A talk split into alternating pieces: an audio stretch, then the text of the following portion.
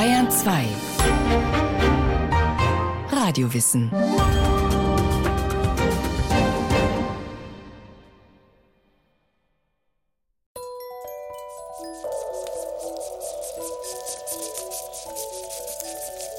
Es gibt eine geheimnisvolle Welt auf unserem Planeten, die man sich kaum kurioser, abwechslungsreicher und bizarrer ausmalen könnte, als sie tatsächlich ist.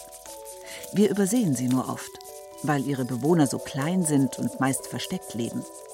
Darum ist vielen Menschen nicht klar, wie groß, vielfältig und für unser aller Leben bedeutungsvoll diese geheimnisvolle Welt wirklich ist. Die Welt der Käfer. Sie leben zu Milliarden unter uns. Sie sind die eigentlichen Herrscher der Erde. Wenn irgendjemand in der Evolution erfolgreich war, dann wohl die Käfer. Hier die Zahlen. Allein in Mitteleuropa vermuten die Forscher 8000 unterschiedliche Käferarten. Auf der ganzen Welt gibt es ca. 350.000 verschiedene Käfer. Oder eine Million oder sogar eineinhalb Millionen Arten? So genau weiß das keiner. Jedes Jahr werden hunderte neue Arten entdeckt, vor allem in den Tropen, dem Hotspot für alle möglichen Käfer. Käfer, die fliegen, krabbeln, buddeln oder schwimmen. Käfer können so ziemlich alles. Und zwar fast überall, sagt der Biologe Lars Hendrich von der Zoologischen Staatssammlung in München. In dieser Sammlung sind tausende Insekten in zahllosen Schubladen untergebracht, in einem klimatisierten Keller. Also sie haben halt praktisch alle Lebensräume besiedelt, bis auf das Meer. Nicht? Also mitten im Meer findet man jetzt keine Käfer, wohl allerdings in küstennahen Regionen. Also im Inland gibt es durchaus auch Wasserkäfer, aber im Meer direkt gibt es keine Käfer. Ansonsten sind nicht alle Lebensräume besiedelt worden. Käfer sind äußerst zäh, sagt der Biologe. Sie gehen auch hoch, also weit über 5700 Meter oder so hat man auch schon Laufkäfer und Schwimmkäfer gefunden. Also so die Höhengrenze im Himalaya, generell aber weltweit für Laufkäfer und Schwimmkäfer, die gehen so auf 5600, 5700 Meter. Das müsste die Höhe sein, wo dieses Basiscamp ist, wo die sich dann eingewöhnen, die Leute, bevor sie den endgültigen Aufstieg machen. Also so ein bisschen diese Höhe kommen eben auch Käfer davor. Und ein bisschen höher sogar noch. Also da kann man die auch noch finden. Die Welt der Käfer ist einfach überall in den Bergen, in der Luft, in der Wüste und auch im Wasser. Die sogenannten Schwimmkäfer liegen Lars Hendrich besonders am Herzen. Wir haben ja in Deutschland, das wissen ja die wenigsten, den zweitgrößten Schwimmkäfer der Welt. Und es ist von den 4200 Arten, die es gibt an Schwimmkäfern, ist es so eine Art, die mit dem Gelbrandkäfer verwandt ist, der Breitrandkäfer. Und der wird viereinhalb Zentimeter groß. In der Schublade, die Lars Hendrich hält, sind mehrere Breitbandkäfer fein säuberlich in geraden Reihen aufgespießt. Die Zoologische Staatssammlung ist kein Zoo, die Käfer im Keller sind alle tot. Die Käfer in der Schublade sind schwarz und haben, wie der Name schon sagt, einen breiten dunkelgelben Rand entlang ihrer Segmente. Das sieht aus wie ein kleiner Rahmen. Sie fressen in freier Wildbahn Insekten und Aas, manchmal sogar kranke Fische. Und sie verbringen den größten Teil ihres Lebens unter Wasser, ganz ohne Kiemen. Die nehmen den Sauerstoff mit unter die Flügeldecken runter und haben dann sozusagen unter Wasser so einen Vorrat, von dem sie zehren können. Und die müssen halt alle, ja, ich sag mal, wenn sie sich nicht bewegen und es ist sehr kalt auch draußen, können die auch manchmal eine halbe Stunde unter Wasser bleiben, je nachdem. Oder sie tauchen eben bei wärmeren Wetter alle fünf Minuten mal auf, wenn sie sich da viel bewegen halt, ne? Und müssen dann wieder den Sauerstoffvorrat wieder unter ihren Flügeldecken sozusagen erneuern. Und dann können sie wieder runter mit der neuen Blase, die sie da hinten dann hinter sich herziehen. Auf diese Art und Weise können die Käfer sogar überwintern. Sie bleiben in der klirrenden Kälte einfach unter Wasser. Da ist es wärmer, da frieren sie nicht ein. Darüber hinaus haben viele solcher Wasserkäfer auch kein normales Blut in ihrem Körper, so zum Beispiel auch die Gelbrandkäfer, enge Verwandte der Breitrandkäfer. Gelbrandkäferchen, die sind ein bisschen kleiner, sag ich mal, also sowas, äh, sowas hier, aber sind auch schon relativ groß.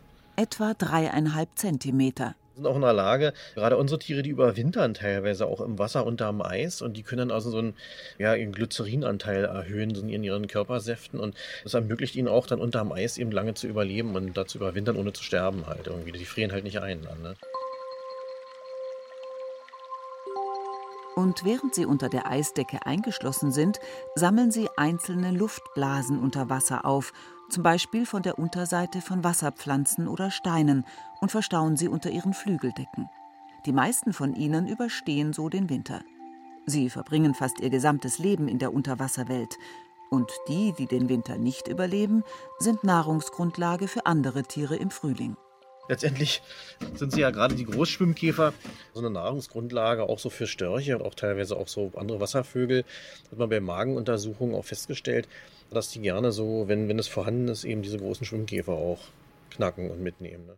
Doch heute findet man Breitrandkäfer und ihre Verwandten nur noch selten in Deutschland. Auch in Bayern war die weit verbreitet. Ich sag mal Meisinger See und andere Regionen, aber da ist die Art jetzt verschwunden. Und die gibt es jetzt nur noch in Nordostdeutschland und noch in eine Ecke in Sachsen, sage ich mal. Da kommt der noch vor.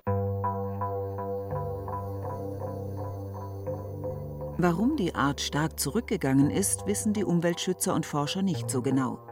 In Deutschland steht sie auf der roten Liste, vom Aussterben bedroht. Ein Grund dafür könnte sein, dass Gewässer, in denen der Käfer lebt, verschmutzt werden.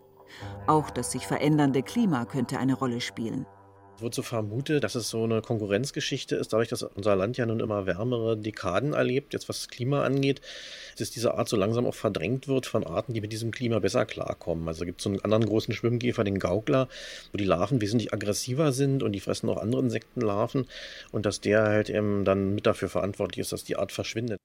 Die Welt der Schwimmkäfer hat sich verändert, vielleicht sogar unumkehrbar.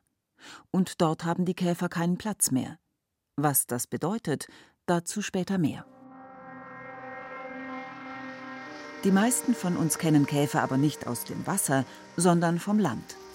In Wäldern und Wiesen, aber auch in Wüsten leben sie. Und an heißen Sandstränden. Hier ist das Reich der sogenannten Schwarzkäfer. Sie sind, wie ihr Name schon sagt, pechschwarz und zwischen einem und 50 mm groß. In Europa gibt es ca. 1800 Arten und Unterarten. Sie sind perfekt an die Hitze auf dem Sand angepasst sind natürlich überwiegend dort nachtaktiv, weil die Tagtemperaturen so hoch sind, dass sie dann auch sterben könnten irgendwie, Hitzschlag bekommen oder einfach austrocknen. Man kann es gut beobachten, so bei Tieren, wenn man Mittelmeer Urlaub macht, so an der Sandalgarve oder Andalusien, da sieht man auch selbst in der Sommerhitze bei 45 Grad durchaus noch Käferleichen rumliegen und wenn man dann abends da über die Dünen läuft, kann man sie dann rumrennen sehen. Die Wüste, ein Lebensraum konträr zur Welt des Wassers, es grenzt fast an ein Wunder, dass es auch hier Käfer gibt. Im Laufe der Jahrmillionen haben sich in diesen extremen Regionen die hochspezialisierten Schwarzkäfer entwickelt. So gibt es zum Beispiel in der Namib-Wüste einen zwei Zentimeter großen Vertreter mit dem treffenden Namen Nebeltrinkerkäfer. Er lebt in den Dünen der Wüste, kann dort regelrecht im Sand schwimmen. Die Namib-Wüste ist eine besonders trockene Wüste. Hier regnet es aufgrund von stabilen Luftströmungen nie, wirklich nie. Aber sie liegt direkt am Atlantik, was zur Folge hat, dass an rund 200 Tagen im Jahr frühmorgens Nebelschwaden vom Meer über die Wüste ziehen. Die feinen Wassertröpfchen kann der Nebeltrinkerkäfer mit seinem Körper auffangen, die einzige Wasserquelle für den Wüstenkäfer. Dass Käfer unter Wasser leben oder durch die glühend heißen Wüsten dieser Erde huschen, mag überraschen. Dass viele Käfer Holz lieben, ist da weit bekannter. Stichwort Borkenkäfer. Der gefürchtete Schädling liebt geschwächte Bäume und gibt ihnen den Rest. Doch einfach nur kranke, alte oder tote Bäume anfressen, das ist Prachtkäfern zu langweilig, sagt Lars Hendrich. Und zwar ist es eine Art, die direkt nach Waldbränden oder schon während Waldbränden kommt. Und zwar gibt es die in der ganzen Paläarktis, also sprich, die kommt auch bis nach Sibirien vor. Die Rede ist vom sogenannten Kiefernprachtkäfer mit seiner metallisch schillernden Färbung. Ein Brandkäfer. Ein Käfer aus der Feuerwelt sozusagen. Eigentlich gab es die mal überall, aber mittlerweile ist ja so, dass Waldbrände bei uns selten geworden sind. Die werden ja auch meist gleich gelöscht. Von daher gibt es solche Flächen, wo diese Tiere auftreten können, fast gar nicht mehr. Es gab mal eine Zeit direkt nach der Wiedervereinigung, als es noch die Truppenübungsplätze gab von der russischen Armee. Da hat es regelmäßig gebrannt und teilweise haben die auch mit scharfer Munition die Wälder an Brand geschossen und die brannten dann auch langsam runter, zumindest kleinere Bereiche. Und da gab es sehr viele frische Brandstellen. Und da gab es eben in den 90er Jahren eben so eine Zeit, wo die eben relativ häufig waren, wo Leute die gefunden haben und auch für die wissenschaftlichen Experimente wurden die da ganz gut gesammelt. Brandkäfer können verkohlendes Holz riechen. Zum Beispiel in Sibirien, wo der Wald in der Taiga noch regelmäßig brennt. Über zig Kilometer nehmen die das wahr, wenn da so ein Stamm gebrannt hat und legen dann gleich ihre Eier rein, also ganz frisch in dieses frische verbrannte Holz. Und die Larven entwickeln sich dann da zwei Jahre oder was und dann kommen die dann raus. In Australien gibt es auch eine Brandkäferart mit noch feineren Sensoren. Die kommt auch, wenn jemand nur ein Lagerfeuer macht. Wenn die schon um einen rumfliegen und dann donnern sie irgendwo rein. Aber was noch verrückter ist, die reagieren auch auf eine Poolbeleuchtung, also sprich eine Swimmingpoolbeleuchtung, die unter Wasser ist. Die Tiere gehen dann ins Wasser rein und klettern teilweise unter Wasser und sitzen dann an den Wänden, an den Kacheln, an den Kacheln und klammern sich an die Kacheln neben diesen Halogenscheinwerfern, die unter Wasser an der Poolanlage sind und sterben da dann. Also sie sind dann so verrückt von dem Licht angezogen, dass sie sagen, sie gehen da rein und sitzen dann am Pool und an der Lampe. Also es ist schon, ja, also das ist schon sehr, sehr speziell, muss man sagen. Mit der Welt, die wir Menschen uns seit einigen Jahrzehnten schaffen und umformen, scheinen Käfer also nicht wirklich gut zurechtzukommen. Obwohl sie so genügsam sind und manchmal einfach nur ein bisschen angekokeltes Holz benötigen würden. Wenn es in der Natur Müllmänner gäbe, die Käfer wären Teil der Aufräumtruppe. Viele von ihnen fressen tote Pflanzen und tote Tiere. Lars Hendrich. Also jeder hat eigentlich in seinem Garten, denke ich, irgendwo in der Umgebung noch diese Totengräber. Auch wenn viele Menschen die nie gesehen haben oder sich davor fürchten oder wie auch immer. Totengräber sind Käfer, die Aas fressen, also tote und schon verwesende Tiere. Allein in Deutschland gibt es rund 20 verschiedene Arten von ihnen. Die Totengräber sind die bekanntesten. Die haben so schwarz-orange Binnenzeichnung auf den Flügeldecken. Und diese Tiere sind in der Lage, halt über eine große Entfernung tote Tiere zu wittern, fliegen dann an. Und manche von den Arten haben die Angewohnheit, paarweise kleine tote Tierchen einzugraben. Also Maus, Maulwurf und so, da reicht ein Pärchen, so eine Teamarbeit.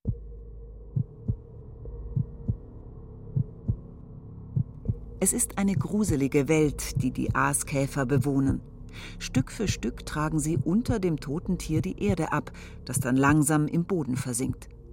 All das ist Teil des Fortpflanzungsrituals der Totengräberarten, denn die Käfer wollen mit dem Kadaver ihre Larven füttern. Dazu wird die Maus oder der Maulwurf bis zu sieben Zentimeter unter die Erde gegraben und gezogen. Die Käfer legen dann die befruchteten Eier in kleine Gänge in die Nähe des toten Tiers. Erst die geschlüpften Larven selbst wandern in das Aas hinein und fressen von ihm, bis sie sich verpuppen und der ganze Kreislauf im nächsten Jahr von vorne beginnt. Doch auch für größere Tiere wie Katzen oder sogar Rinder gäbe es natürlich die passenden Aaskäfer, wenn diese Tiere nicht weggeräumt würden, wie das heutzutage die Regel ist. In der Wildnis gibt es niemanden, der tote Tiere entsorgt. Das machen größere Aasfresser, Käfer, Fliegen und Bakterien. Es wird nichts verschwendet. Wenn das Fleisch aufgebraucht ist, dann kommt die nächste Gruppe, die sich an den Knochen dann zu schaffen macht. Also wenn die Knochen dann langsam austrocknen in der Sonne, dann gibt es also Tiere, die auch diese Knochen verwerten und fressen aber auch noch die Fliegenmaden, die letzten, die dann da sind. Und ja, und dann gibt es eben auch Arten, die jetzt so Fell und trockene Knochen nehmen, die verwerten dann sozusagen den Rest. Also irgendwelche Haut und Knochen, die werden dann eben aufgenagt und entsprechend dann weiter verwertet. Also im Grunde gibt es für jedes Zerfallsstadium von irgendeinem Organismus auch irgendwelche Käfer, die dazugehören. Genauso wie es immer irgendwelche Fliegen gibt, die mit dazugehören in dieses ganze Nahrungsnetz da. Also man findet immer irgendwas, bis es völlig verschwunden ist. Ne? Diese speziellen Aufräumkäfer sind also ganz schön eklig. Aber manche Käfer sind auch Teil einer wunderschönen, fast magischen Welt. Zumindest im Dunkeln. Wir haben auf dem Gelände der Zoologischen Staatssammlung schon noch eine große Population von der einen Art, wo man die Männchen auch immer rumfliegen sieht mit den grünen Lichtern. Glühwürmchen, also Leuchtkäfer. Die suchen dann aktiv dann auch nach den Weibchen, die unten noch stärker leuchten, aber am Boden sitzen und sich dann kaum bewegen. Man wundert sich dann, was sie da machen. Dann kriechen die plötzlich im Rasen rum oder lassen sich fallen, die Männchen. Und dann sieht man da so einen Klumpen, so einen grünen irgendwie, wo es so wusselt. Und da sieht man dann mehrere Männchen und, und ein Weibchen, was da so im Gras dann sich da tummelt. Die Leuchtkäfer brauchen eine naturnahe Wiesenwelt, Magerrasen, denn dort leben kleine Schnecken, deren Häuschen nur ein paar Millimeter groß sind. Leuchtkäfer sind Schneckenjäger. Ihre Larven fressen sich an ihnen satt und verpuppen sich dann. Doch es gibt immer mehr aufgeräumte Gärten in den Vorstadtsiedlungen. Die Heimat der Leuchtkäfer schwindet. Die älteren Herrschaften, die ihre Häuser verkauft haben, da wurden die Grundstücke geteilt, dann kamen so Stadtvillen drauf und die Gartengestaltung sieht dann meist so aus, dass es dann so ein rein englischer Rasen ist und da gibt es halt kaum noch Schnecken, also gibt es dann auch keine Glühwürmchen mehr.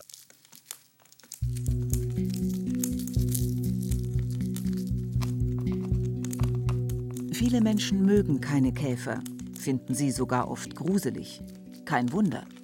Mit ihren sechs Beinen, den Facettenaugen und Fühlern sehen sie manchmal aus wie Außerirdische. Vor allem, wenn sie 17 cm lang werden, wie die Riesenbockkäfer aus den Tropen. Doch Käfer gibt es schon Milliarden Jahre lang. Und eigentlich sind sie sehr überlebenstüchtig. Erst seit wenigen Millionen Jahren überschneiden sich unsere Welten. Die Käfer aber waren zuerst da. Und dennoch haben wir Menschen es geschafft, ihnen innerhalb der letzten Jahrzehnte fast den Garaus zu machen. Ganz unbemerkt. Nahezu bei jedem Käfer, zu dem Lars Hendrich eine Anekdote oder Geschichte zu erzählen weiß, muss er am Ende dranhängen, diese Käfer gibt es heute kaum noch. Was passiert hier? Für die Käfer lässt sich das nicht beziffern, aber insgesamt für Insekten schon. Forscher sprechen von einem stillen Artensterben. Der Deutsche Bundestag von einem dramatischen Rückgang. In Nordrhein-Westfalen zählten Umweltschützer im Jahr 2016 rund 80 Prozent weniger Fluginsekten als noch vor 15 Jahren. Lars Hendrich sagen wir mal so, es ist schon auffällig, dass man heute von häufigen Arten immer weniger Exemplare am Tag in einer bestimmten Gegend beobachten kann. Also waren früher, sage ich mal, wenn eine Wiese blühte oder Dolden, waren da Doldenblüten und in Sommermonaten hat es dann so gewimmelt. Dann sieht man heute immer noch Tiere da drauf, aber eben viel weniger als früher. Also quer durch alle Arten hat die einfach die Individuenreichtum hat da einfach abgenommen. Das merkt man als Autofahrer im Sommer besonders deutlich. Man merkt es ja auch daran, man muss ja auch heutzutage gar nicht mehr so häufig die Windschutzscheibe putzen, wenn man jetzt, sage ich mal, eine gewisse Strecke zurückgelegt hat in Sommermonaten oder auch vor dem Gewitter und so. Äh, wenn man sich an früher erinnert, an 70er, 80er Jahre, wo man alle 50 Kilometer oder so anhalten musste, wenn man kaum noch was gesehen hat in Sommerferien, wenn man mit seinen Eltern irgendwo verreist ist, dann musste erstmal die Scheiben geputzt werden vom Auto. Das ist ja heute nicht mehr der Fall. Also man kann ja manchmal gar tagelang durch die Gegend fahren, das sind halt nur so ein paar Schönheitsflecken da drauf, sage ich mal, ja, auf der Windschutzscheibe und auch im Kühlergrill hängt nicht mehr die halbe Fauna drin. Den Käfern speziell macht häufig zu schaffen, dass es immer weniger Feuchtgebiete gibt, die sie brauchen, um sich zu entwickeln. Und auch Totholz gibt es in der normalen Landschaft kaum mehr. Wir versiegeln ständig neue offene Flächen. Gärten sind steril und aufgeräumt. Wir gestalten den Planeten um, für Menschen, nicht für Käfer. Es gibt ja manchmal so ein paar Insekten, die sind sehr populär und da wird dann auch was gemacht, also bestimmte Tagfalter, Libellen etc. Da versucht man auch mit Artenhilfsprogrammen was zu machen, da gibt auch entsprechende Dokumentationen. Aber viele Käfer zum Beispiel, da wissen halt nur Insider, dass die im Grunde so selten geworden sind oder dass sie jetzt praktisch fast ausgestorben sind. Für Studienzwecke braucht die Zoologische Staatssammlung immer wieder frische Käfer, zum Beispiel um die DNA der Insekten zu bestimmen. Heute fällt es den Forschern zunehmend schwer, in einem überschaubaren Zeitraum, also innerhalb von ein, zwei Jahren, genügend Käfer zu finden. Das war früher anders. Wir kriegen ja häufig von älteren Herren, die dann versterben, hier die Sammlungen rein. Wenn man sieht, was die so an den Wochenenden so zusammengesammelt haben, ja, ohne Auto, das muss eine völlig andere Welt gewesen sein. Ja, die Tiere waren einfach präsent in der Landschaft und es hat ausgereicht, eine Exkursion am Wochenende und dann hatte man eben die charakteristischen Großkäfer alle beisammen. Bei Insekten insgesamt greifen die meisten Artenschutzprogramme nicht. Man muss den Lebensraum schützen, den sie brauchen, nicht nur einzelne Arten. Man muss wirklich sehen, dass man die Lebensräume schützt und alte Wälder erhält, bestimmte Wälder aus der Bewirtschaftung rausnimmt, versuchen auch den Wasserhaushalt in irgendwie in Ordnung zu bringen. Also gerade in Regionen, die eben massive Grundwasserabsenkung zu verzeichnen haben, im Großraum von Großstädten oder so, ja, in Ballungsgebieten, da muss man eben versuchen, diesen Wasserhaushalt zu stabilisieren, dass eben genügend Wasser in der Landschaft auch bleibt. Und das sind alles so Maßnahmen, die dann dazu führen, dass es den Tieren vielleicht irgendwann mal wieder besser geht, oder dass wir bestimmte Arten überhaupt noch erhalten können. Alles andere ist eigentlich ziemlich sinnlos. Und es ist höchste Zeit, dass wir in den Industrieländern die Insekten schützen. Käfer räumen die Umwelt auf, befruchten Blüten, vor allem in den Tropen, und sichern die Grundlage im Nahrungsnetz. Wenn es sie auf einmal nicht mehr gibt, hat das katastrophale Folgen, sagt Lars Hendrich. Viele Vogelarten fressen ja speziell Insekten und da sind Käfer natürlich von der Biomasse her natürlich ganz oben an, neben den Fliegen und, und auch Wespen und so. Und wenn natürlich dann immer weniger Nahrung da ist, äh, fällt das natürlich auch äh, negativ dann auf die, auf die andere Fauna dann zurück. Beziehungsweise es fehlen auch Bestäuber in der Landschaft.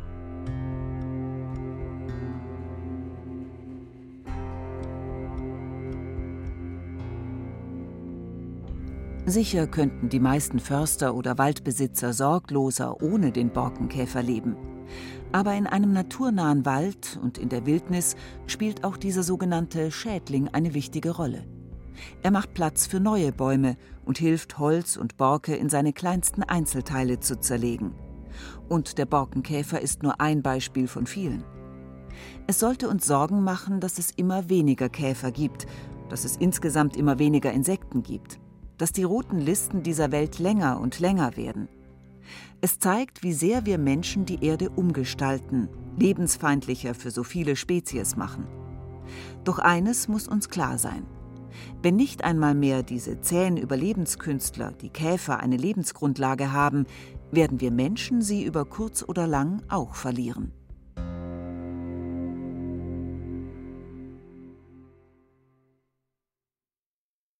Sie hörten Käfer, unverzichtbar für die Natur von Yvonne Meyer, Sprecherin Rahel Comtes, Technik Susi Harasim, Regie Sabine Kienhöfer. Eine Sendung von Radio Wissen.